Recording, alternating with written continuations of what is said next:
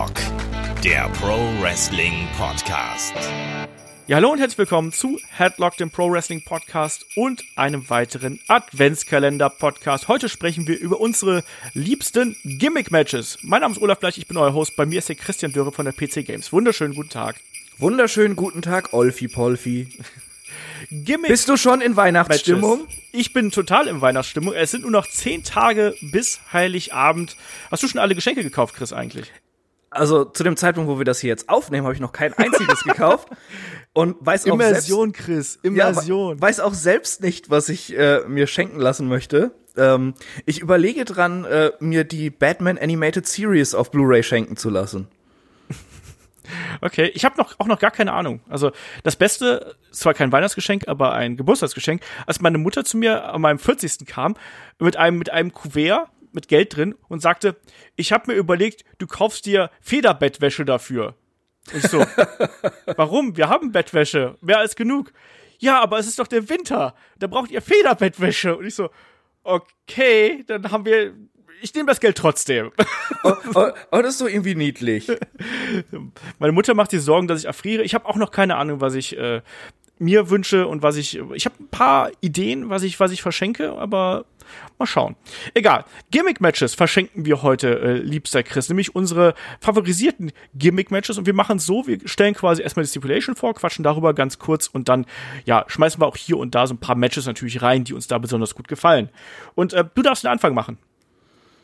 Äh, okay, ähm, wir haben uns ja überlegt, äh, dass wir die Elimination Chamber natürlich reinnehmen. Und äh, bei der Chamber, ja, ist und bleibt mein liebstes Match das allererste Chamber-Match tatsächlich von der Survivor Series 2002. Ähm, vielleicht gab es auch bessere danach, aber ähm, so das erste Mal überhaupt diese, diese Konstruktion zu sehen und mitzuerleben, wie die Leute da auf, de, auf den Boden fliegen, in diese Ketten reinfliegen, durch das Glas. Dazu das halt auch noch geil aufgebaut mit Shawn Michaels, der das Ding gewonnen hat und dann nach seiner Rückkehr zum Champion wurde. Also ähm, diese Elimination Chamber liegt mir schon sehr am Herzen kann ich äh, sehr gut nachvollziehen. Es gab natürlich noch diverse andere richtig spannende, also New Year's Revolution 2.4 fällt mir da dann auch zum Beispiel ein, ähm, was so ein bisschen raussticht. Auch die, die äh, beim SummerSlam gab es ja auch noch, äh, noch mal eine. Was, was ich immer damit verbinde, ist genau das, was du gerade eben auch schon angesprochen hast.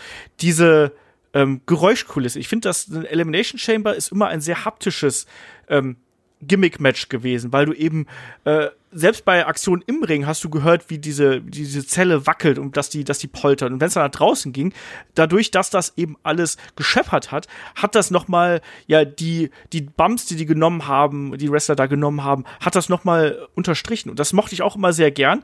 Und in den vergangenen Jahren war es ja da auch so, dass man die ja äh, ein bisschen entschärft hat, quasi mit Matten außerhalb des Rings. Und da zwar natürlich dann mehr spektakuläre Aktionen zeigen konnte, aber trotzdem ist dadurch ein bisschen was vom Matchgefühl verloren gegangen, oder? Ja, das stimmt schon. Also ähm, ja, für, für die Sicherheit der Wrestler ist wahrscheinlich besser, aber ähm, dieses dieses martialische, die, dieses bombastische, super brutale, was die Chamber halt vorher ausgestrahlt hat, das hat sie halt leider dadurch auch verloren, muss man schon sagen. Ja, und ich mochte auch damals diese Vorstellung beispielsweise, wo ein Eric Bischoff, der das ja als seine Kreation äh, verkauft hat, äh, wo er sich doch da mit so einem Schlagstock oder so dran gestellt hat und hier, das ist so und so viel Tonnen Ketten und schlägt dann erstmal damit davor und das ist alles äh, solider Stahl und so. Das war schon äh, sehr clever gemacht und bei mir ist es genauso, wie du es eben auch gerade gesagt hast. Also ähm, die erste Elimination Chamber damals bei der Survivor Series, ähm, die hat wirklich am meisten Spaß gemacht. Da habe ich auch die, äh, die lebhaftesten Erinnerungen dran. Es gibt noch andere tolle Elimination Chamber, aber eben keine ist so wie die erste. So blöd das irgendwo, irgendwo klingt. Und ich glaube, das ist auch was, was sich so ähm, durchzieht. Die andere, die ich angesprochen habe, war die beim SummerSlam 2003. Da war mit Triple H, Shawn Michaels, Jericho, Randy Orton, Goldberg und Kevin Nash natürlich. Mochte ich auch sehr. Und ähm, ja, ich, ich mochte auch die, ähm, oh, ich weiß jetzt gar nicht mehr, ob es 2007 oder 2008 war, ähm, wo der Undertaker und Batista diese super lange Feder hatten und sie haben auch dann als beide als erstes angefangen in der Chamber und waren auch die letzten, die in der Chamber noch gestanden haben. Das war auch mhm. ziemlich cooles Match. Obwohl, ich glaube, der Great Khali war dabei. Da, da, da waren so ein paar Kolosse, die genervt haben, aber allein wie das aufgebaut wurde, das hat mir schon gefallen damals. Ja, generell finde ich auch, ist immer sehr schön, wenn man dieses Spektakel hat. Und das ist ja auch diese Elimination Chamber auf jeden Fall. Und ja, man muss auch sagen, es gibt kaum schlechte Chambers, oder? Also, äh, die, die, ähm, die Chamber damals von dem ECW, äh, WWE, ja. Pay-Per-View, ähm, wie, wie hieß es nochmal? December to Dismember. December to Dismember, danke. Die war nicht so geil. Und dann gab's ja auch die, ach, was war das, 2011 oder was, da hatten wir auch mal drüber gesprochen, wo so viel schief gegangen ist. Ja, mit Mark Henry unter anderem. Ja, ja, ne? genau. ja, ja, genau. Aber grundsätzlich, du sagst es ganz richtig, also auch bei December to Dismember ist äh, dieser Kampf dann auch schon, der ist noch okay, den kann man sich anschauen. Das war ja auch damals ein Extreme Chamber, wenn du dich dran erinnerst. Ja. Da hing ja dann auch noch Zeug irgendwie da im Ring. Ja, aber du sagst ganz richtig, also da gibt's eigentlich relativ wenige Komplettausfälle, um es mal so zu sagen. Und es gibt ja dann auch inzwischen ja die äh, Elimination Matches, Elimination Chamber Matches äh, der Frauen natürlich. Auch die waren gar nicht mal so verkehrt alle, sagen wir es mal so. Ja. Ähm, kommen wir mal zum nächsten Gimmick. Da haben wir einfach mal so ein bisschen zusammengefasst. Elimination Chamber geht ja schon so ein bisschen in Richtung Käfig. Wir haben gesagt, als nächstes Gimmick-Match nehmen wir einfach mal Cage-Matches an sich und packen auch das Hell in a Cell gleich mit rein. Ähm, He- Käfig-Matches. Wie stehst du dazu? Hast du schon mal äh, Käfig-Matches live gesehen überhaupt? Ähm, boah, da fragst du was. Nee, habe ich glaube ich noch nicht. Das, das ist so, so, so die Match-Variante, die mir gefehlt hat. Ich habe mir das immer gewünscht, wo ich früher regelmäßig zu GSW gegangen bin, dass die mal irgendwie ein Käfig-Match machen, aber ich habe dafür ähm, äh, ungefähr 32.000 No-Holds-Barred-Matches live gesehen. Das ist auch relativ leicht umzusetzen. Also ich habe ja in äh, ähm, Dallas damals bei WrestleMania 32 habe ich ja Hell in a Cell gesehen, ne, wo wo Shane McMahon auf den Undertaker gefallen ist vom Käfig. Und ähm, bei der WXW gibt's ja eigentlich noch immer einmal im Jahr tatsächlich auch einen Käfig. Und die haben ja diesen Käfig sich von dem äh, Cage of Death ähm, Baumeister damals fertigen lassen, damit sie überhaupt einen Käfig haben. Weil du musst ja auch erstmal Käfig kriegen und ich glaube, hier gerade in Deutschland gibt's sehr wenig Promotions im Umkreis, die einen Käfig besitzen. Ja, das stimmt. Ich, ich würde ich mir auch immer gerne mal live angucken, aber die WXW veranstaltet halt meistens recht weit weg von mir und äh, ich habe halt auch nicht immer die Zeit, dann so das komplette Wochenende da unterwegs zu sein. Bisschen schade, aber ich habe trotzdem natürlich sehr, sehr viele Käfig- und Hell in a Cell-Matches gesehen. Ja. Ähm, und ich muss sagen, dass ich hierbei jetzt so ein bisschen deine Regeln breche. Denn ich habe sowohl mein liebstes Käfig-Match als auch mein liebstes Hell in a Cell-Match äh, hierbei. Ja, dann mach. Das ist dann einmal äh, Käfig-Match vom SummerSlam 94, Brad gegen Owen Hart. Äh, haben wir auch im Match of the Week ja schon drüber gesprochen, finde ich fantastisch. Und Hell in a Cell von No Mercy 2002, Undertaker gegen Brock Lesnar. Ja. Lass ich einfach mal so stehen. Also bei mir ist Hell in a Cell, ich liebe immer noch das erste zwischen Undertaker und äh, Shawn Michaels. Muss aber auch sagen, wenn ich jetzt so zurückdenke, mir hat auch das Hell in a Cell Match zwischen äh, The, The New Day und den Usos extrem gut gefallen. Oh, das war sehr gut, ja. Ne, wenn das ich war so- auch überraschend hart. Genau, wenn ich so in die PG-Ära denke, wo man ja immer sagt, so ja, da hat das so ein bisschen äh, ja an Bedeutung eingebüßt irgendwo. Ähm, da würde ich dann würde ich dann tatsächlich noch das rauspicken, weil das hat auch gezeigt, dass ein Hell in a Cell Match brutal sein kann, ohne dass äh, Blut fließt, sondern das war ja auch wirklich mit dem Einsatz der Kendo-Sticks und der Waffen, die halt eben da gewesen sind, war das da eben schon ähm, eine große Geschichte. Und ich weiß nicht genau, wieso. Ich meine, ich könnte jetzt so Cage-Matches, ich mag diesen alten blauen Cage, den hast du ja gerade auch schon äh, so ein bisschen angesprochen. Ähm, den mag ich natürlich sehr gerne. Ich glaube, eins der letzten Matches damals war ähm, auch beim, beim, beim SummerSlam zwischen Hunter Hearst Helmsley und Mankind. Und das war gar nicht so großartig angekündigt. Das müsste 97 gewesen sein, wenn ich mich jetzt nicht komplett äh, täusche. Ja, Ähm, das, oh, das war echt gut. Ja, ja, das habe ich letztens noch gesehen. Ne, und das kam halt so aus dem Nichts heraus. Und wenn wir vielleicht noch was ganz anderes äh, nehmen, was, was ich in meiner, naja, Jugend, sag ich mal, in meiner frühen Erwachsenenjugend, Also ähm, schon so 40 Jahre her. ja, nee, so, nee, nicht ganz, äh, zwei, zwei, vier. Ähm, ich mochte damals auch bei, bei TNA hier, America's Most Wanted gegen Triple X mit dem Huracan Runner oben vom Käfig, äh, mochte ich extrem gern. Ja. Ja, stimmt, die, die hatten auch gute Matches dabei, ja. Ja, also das ist auch sowas, was, was ich äh, sehr mochte. Da haben wir jetzt die Käfig- und Hell in a Cell Matches hier durch. Ähm, nächster Programmpunkt sind äh, auch wieder zwei zusammengefasste Gimmicks, mehr oder weniger. TLC und Leiter-Matches, Chris. Was macht die gerade für dich aus? Ähm, die machen Tempo und spektakuläre Aktion für mich aus und halt auch Leute, die wissen, wie sie sich in einem Leitermatch einfach bewegen müssen, weil es ist ja nun doch irgendwo was ganz anderes als ein simples One-on-One -on -One oder ein Triple Threat oder sowas. Und ähm, man, man kann immer sehr deutlich sehen, ob man, äh, ob man Wrestler da im Ring stehen hat, die wirklich kreativ sind und die, äh, die wissen, wie sie coole Spots kreieren können. Das hat man nicht immer, aber es gibt da einige Einzelwrestler oder Tag-Teams, die halt, äh, ja, einfach dafür auf die Welt gekommen sind, um Leitermatches zu bestreiten. Das stimmt, das stimmt auf jeden Fall. Welche äh, Leitermatches und TLC-Matches sind denn das da, die da so in den Sinn kommen? Ähm, Leitermatch äh, äh, würde ich den Ladder War auf jeden Fall zwischen ähm, El Generico und Kevin Steen von Oh ja. Ring of Honor nennen. Oder aber auch Chris Jericho gegen Shawn Michaels von, äh, lass mich jetzt nicht lügen, No Mercy 2008. Ja, müsste, müsste es gewesen sein. Ähm, aber ähm, was für mich immer noch so sehr hervorsticht, ist das zweite TLC-Match überhaupt. Oder was das erste? Nee, nee, nee, nee, nee, nee, es, es war das zweite. Das erste war, war. Nee. Verdammt! doch, Was ist doch, dein Problem, Es war das zweite. SummerSlam 2000, Edge und Christian gegen die Hardys, gegen die Dudleys Das war das erste. TLC. Das, war, war das das erste? Ja, weil das da bei WrestleMania davor war ja das, ein- das war ja ein Leitermatch. Ah, ja, ja, ja, ja. Bei WrestleMania 17 war dann das zweite, ne? Genau. Genau, so, da, da bin ich jetzt durcheinander gekommen.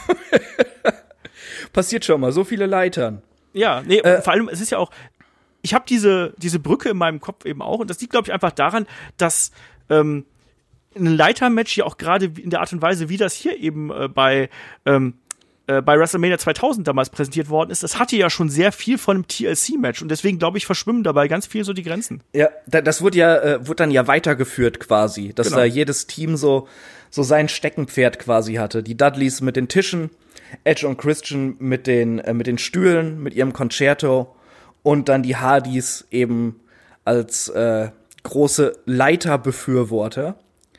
Ähm, und das, das war einfach wunderbar zusammengeführt. Und äh, ich weiß, viele sagen, das Match von WrestleMania 17 wäre das coolste TLC-Match gewesen, aber ich fand das erste noch mal besser. Da war mir waren noch mehr Action und noch mehr krassere Spots drin, meiner Meinung nach.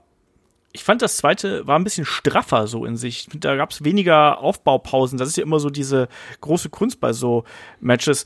Ich wäre tatsächlich, glaube ich, eher da auf Seiten von WrestleMania 17, was so die Qualität Ja, aber bei WrestleMania 17 dann war das noch mit Lita und mit Rhino und Das sowas. fand ich super. Äh, Ja, okay. das hat mir wir da nicht wiederum nicht so gefallen. Nee, nee äh, du, du liegst mal wieder vollkommen falsch. Wie immer. Ja. Ähm, ich pack da noch mal so, so, so ein paar aus. Also ähm, wir dürfen auch natürlich bei Leitermatches Money in the Bank, die ganzen Money in the Bank Matches natürlich nicht vergessen, dass quasi aus dem Leitermatch, aus der Stipulation ähm, ja auch eine, so eine Art Gimmick-Reihe geworden ist. Ne? Und da natürlich das erste Money in the Bank Leitermatch bei WrestleMania 21 mag ich gern. Auch das, ähm, ich glaube, es muss das dritte dann gewesen sein, bei WrestleMania 23 ähm, mochte ich mochte ich extrem gern, wo damals äh, ja Jeff Hardy und Edge zusammen da durch die durch die Leiter gekracht sind. Ähm, grundsätzlich natürlich das erste, das erste Leitermatch zwischen, oder nicht das erste, aber das erste auf der großen Bühne bei WrestleMania 10. Die ersten gab es ja schon früher bei äh, Stampede Wrestling, glaube ich, eben auch. Da kam sie ja ursprünglich her, wenn ich mich nicht komplett täusche. Ähm, äh, das hat mir natürlich gut gefallen. Shawn Michaels Razor Ramon ist so ein Ding, da kann ich mich bis heute noch dran erinnern, wie ich das äh, damals mir angeschaut habe. Und ja, vielleicht auch noch mal sowas aus der neueren Vergangenheit. Da gab es auch ein sehr gutes Leitermatch zwischen äh, The Miz und Dolph Ziggler damals. Das müsste so, ah, was müsste es gewesen sein? 2016? 2016, 2015, 2016, so um den Dreh. Ähm, und Keine Ahnung, du, die haben doch jedes Jahr eine Fehde gegeneinander. das, das ist halt das Problem, dadurch entwertet es das ein bisschen. Es gab auch noch ähm, äh, diverse schöne ähm, ja, äh, Tag-Team-Leiter-Matches. Bei, bei TLC vor, äh, vor einigen Jahren trafen beispielsweise auch die äh, New Day auf die Usos und auf die äh, Lucha Dragons damals, wer sich noch an die erinnert. Das hat eben auch Spaß gemacht. Ja, Ne? definitiv. Äh, nächste Kategorie schmeiß ich hier mal rein, damit wir hier irgendwie äh, noch unterm Zeitlimit bleiben. Ähm, wir haben noch äh, Street Fights und alles, was irgendwie, ja, No Holds Barred, No DQ, da sind hier die Grenzen relativ fließend, wie die ausgelegt werden.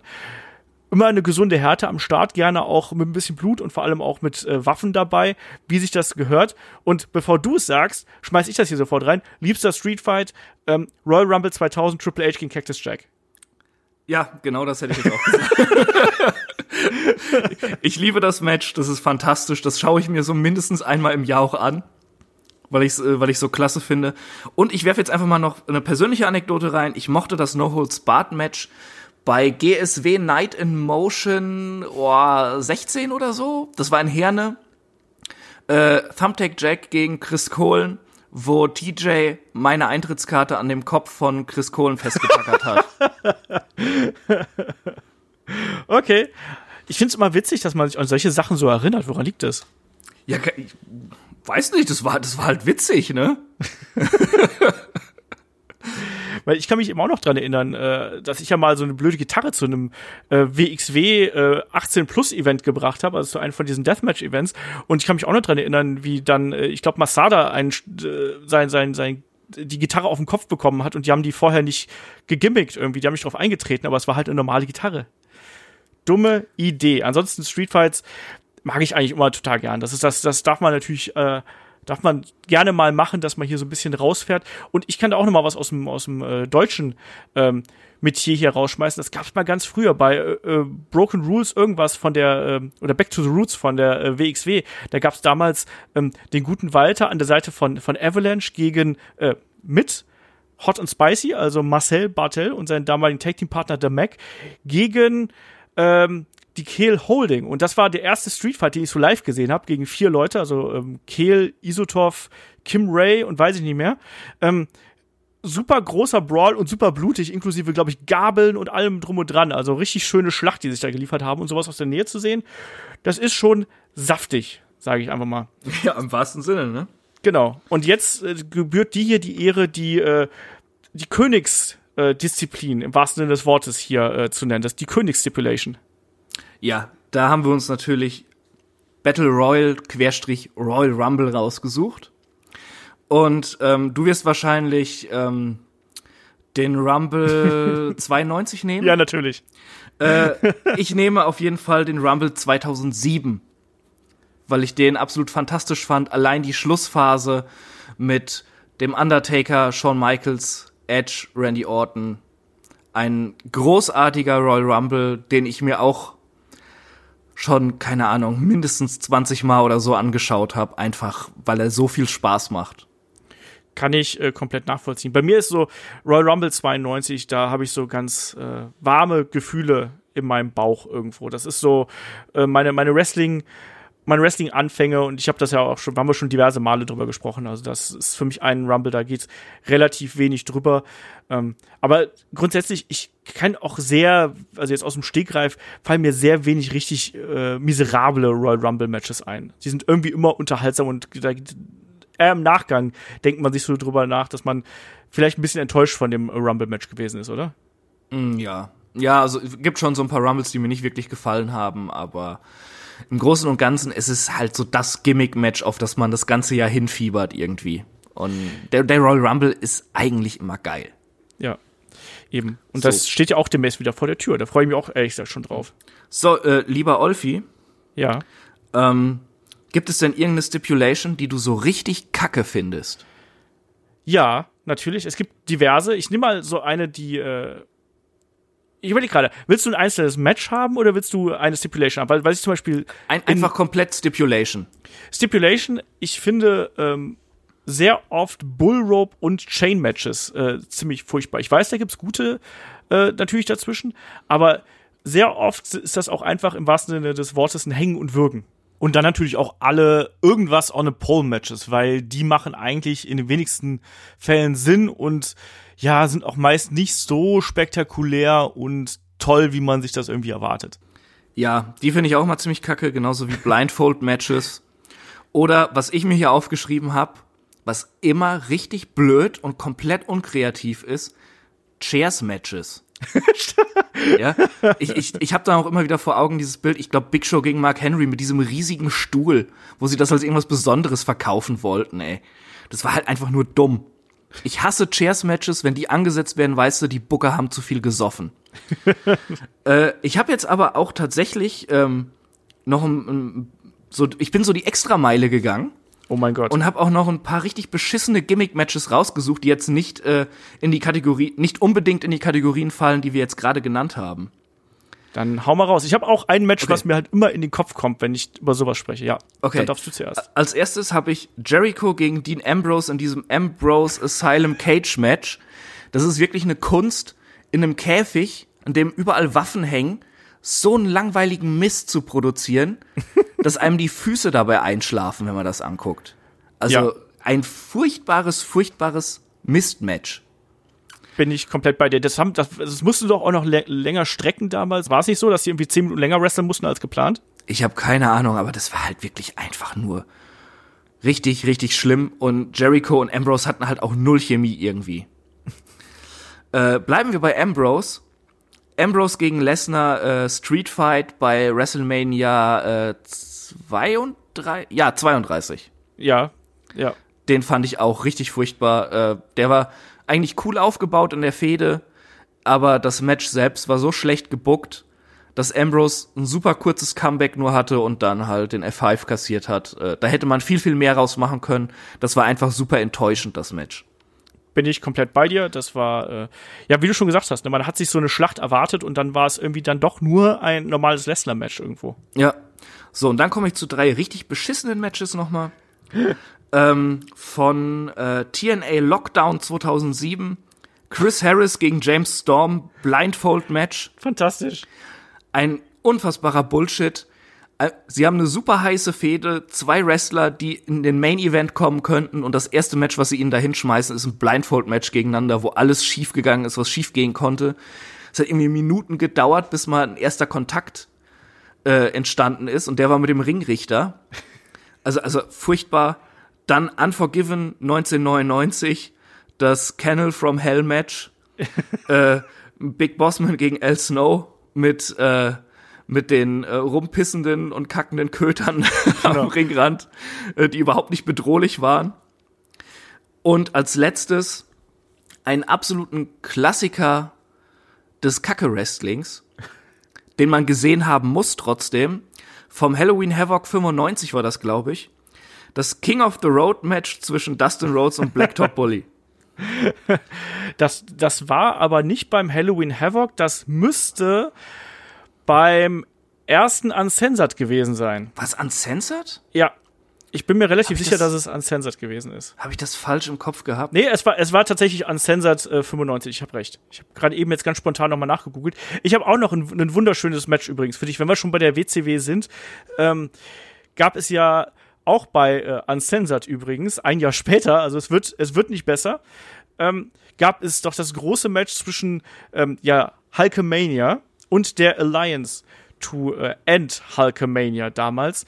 Und äh, das war ja unter anderem, die Alliance bestand ja unter anderem aus dem Dungeon of Doom damals Oh und Gott. den Four Horsemen ähm, und natürlich den äh, ja ehemaligen Kräften und den, den, den Bösewichten aus der Vergangenheit, die man zurückgebracht hat. Das war damals äh, nämlich Sie Gangster, das war Zeus, wenn man sich an den noch erinnert. und Ja. und The Final Solution und Ultimate Solution, was auch immer. Ne? Also, und die sind dann angetreten gegen den äh, Macho Man Randy Savage und Hulk Hogan. Und das war ja wie so ein Spießrutenlauf. Die haben ja so ein, so ein Tower of Doom, hieß ja dieser Käfig, den sie da aufgebaut haben, mehr, mehrstöckig, was eine total dumme Idee gewesen ist, weil man es nicht geschafft hat mit diesem äh, Hühnerzaun, den man da benutzt hat, ähm, ja, den Boden vernünftig zu spannen irgendwo. Und das heißt, wann immer die Wrestler in den oberen Etagen irgendwo draufgetreten sind, ist, sind die halt mega eingesackt und konnten keine richtigen Aktionen zeigen. Das sah eben so aus, als wenn, weiß ich nicht, als wenn du auf heißem Sand laufen würdest die ganze Zeit. Die Leute sind halt die ganze Zeit eingesunken und es war ganz, ganz furchtbar. Äh, Und der, der Kampf endete dann ja auch dadurch, dass ähm, äh, ich glaube, die beiden Hulkamaniacs hier, Hogan und Savage, ja ihre Konkurrenten dann mit äh, mit Bratpfannen niedergeschlagen haben. Also super albern und Wir, wir haben auch, glaube ich, schon mal über den Kampf gesprochen in einem Podcast. auch den muss man sich mal angucken, wenn man äh, mal ja wirklich schlechtes Wrestling äh, erfahren möchte. Also das war das war katastrophal. Absolut, ja. So. Und ich glaube, damit sind wir jetzt hier auch schon äh, in Überlänge durch hier mit dem äh, Adventskalender-Türchen. Ach ja, es ist Weihnachten, Olfi. Da, da Ja. gibt man halt gerne, ne? Und, und äh, fünf Stipulations äh, ist auch etwas knapp für 15 bis 20 Minuten, deswegen ist es ein bisschen länger geworden. Und wir haben ja noch nicht mal alles genannt. Ich meine, es gibt äh, Reverse Battle Royals, es gibt diverse Striptease Stipulations und noch allen möglichen anderen Kram. Also ich glaube, gerade aus der ja, negativen Gimmick-Schublade, also aus der Trash-Schublade, hätten wir noch ein paar mehr Sachen rauskramen können. Aber schreibt uns da gerne, was sind eure vielleicht Flop-Stipulation-Matches? Ähm, postet es bei YouTube unter das Video. Insofern äh, haben wir dann garantiert nicht alle genannt, aber wir wollen auch nicht komplett hier den Rahmen sprengen. Aber ich glaube, das war trotzdem eine unterhaltsame Angelegenheit, oder? Ja, ja, auf jeden Fall. Nicht ganz so katastrophal wie das Blindfold-Match von 2007 bei TNA Lockdown. Weil ich das Blindfold-Match zwischen Jake Roberts und äh, Rick Martell damals, das fand ich irgendwie ganz geil. Ach, du bist doch. So hat jeder seinen Fetisch. Ja, ja, ja, ja. So, reicht dann Oh, auch, oh, oh, oh. Scaffold-Matches sind auch richtig scheiße. Das wollte ich noch sagen. Stimmt, ich habe mal eine Drunken Scaffold Match gesehen. Habe ich glaube ich auch schon mal erzählt. Aber Jack, Jack Roberts gegen, äh, gegen Scott Nee. Hall oder was, wenn es richtig drunken war? Devin Moore gegen habe ich vergessen. Und es ging darum, du konntest, du durftest deinen Gegner erst um vom Scaffold schmeißen, wenn du hochgeklettert bist, einen Jägermeister getrunken hast und dann deinen äh, deinen Gegner wieder mit hochgeholt hast. Das klingt nach einer fantastischen Idee. Es war äh, das absurdeste, was ich jemals gesehen habe. Ich glaube, es war auch Devin Moores Geburtstag und der bestand, äh, der, der Kampf bestand am Ende einfach nur daraus, dass beide einfach von drei Metern Höhe in den Ring gebumpt sind. Tja, Euro-Wrestling damals Yay. noch. Sowas ging früher noch. Heute wird sowas WXW nicht mehr machen. ja. Naja, zum Glück. ja, wahrscheinlich aus guten Gründen, genau. So, damit sind wir durch. Ähm, Dankeschön, Chris, für diese wunderschöne Ausgabe des Adventskalenders. Und äh, ja, wir hören uns dann einfach beim nächsten Adventskalendertürchen oder beim nächsten Podcast, je nachdem, was ihr dann zuerst hört. Hören wir uns wieder. Macht's gut, bis dahin. Tschüss. Ciao.